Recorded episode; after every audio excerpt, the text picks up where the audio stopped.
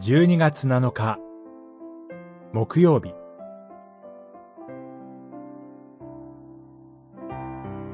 深い慈しみをいただいてまた祈りゆく。詩編五編。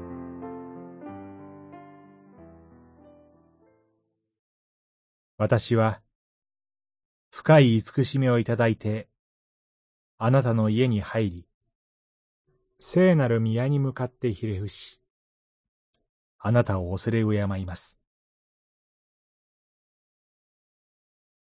五編、八節。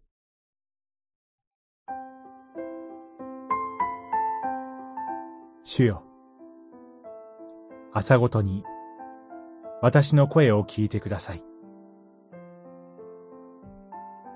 朝、目覚めるたびに、神と隣人とを思う祈りを、私たちは捧げ物として、神の見舞いに置きます。一日の始まりを告げる、小さく、静かな礼拝です。しかし、その静けさはいつも喧騒にさらされています。一日が物憂げに見えると、また、悪人、欺く者の顔がちらつくと、祈りは容易に引きつぶされてしまいます。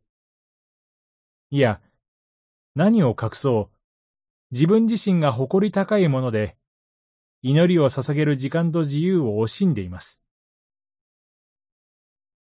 何かに、誰かに奪われる前に、自分で手放しています。聖なる宮はなんと遠いことか。なんと愚かにも遠ざけていることか。そのものに、しかし神は、贈り物として深い慈しみを、主イエス・キリストを与えてくださる。そのような朝があります。聖なる宮に招き入れるようにして、私たちの愚かさを叩き割り、私たちの誇りに勝利してくださる。そのような朝。私たちの心に紡がれる祈りを捧げましょう。主よ。あなたは従う人を祝福し、身胸のままに盾となってお守りくださいます。その感謝と喜びと、クリスマスが一日一日近づいてきます。主イエス・キリストの祝福が日々迫ります。その慈しみをこそ、誇りに、私たちは立ち上がり、歩みます。祈り。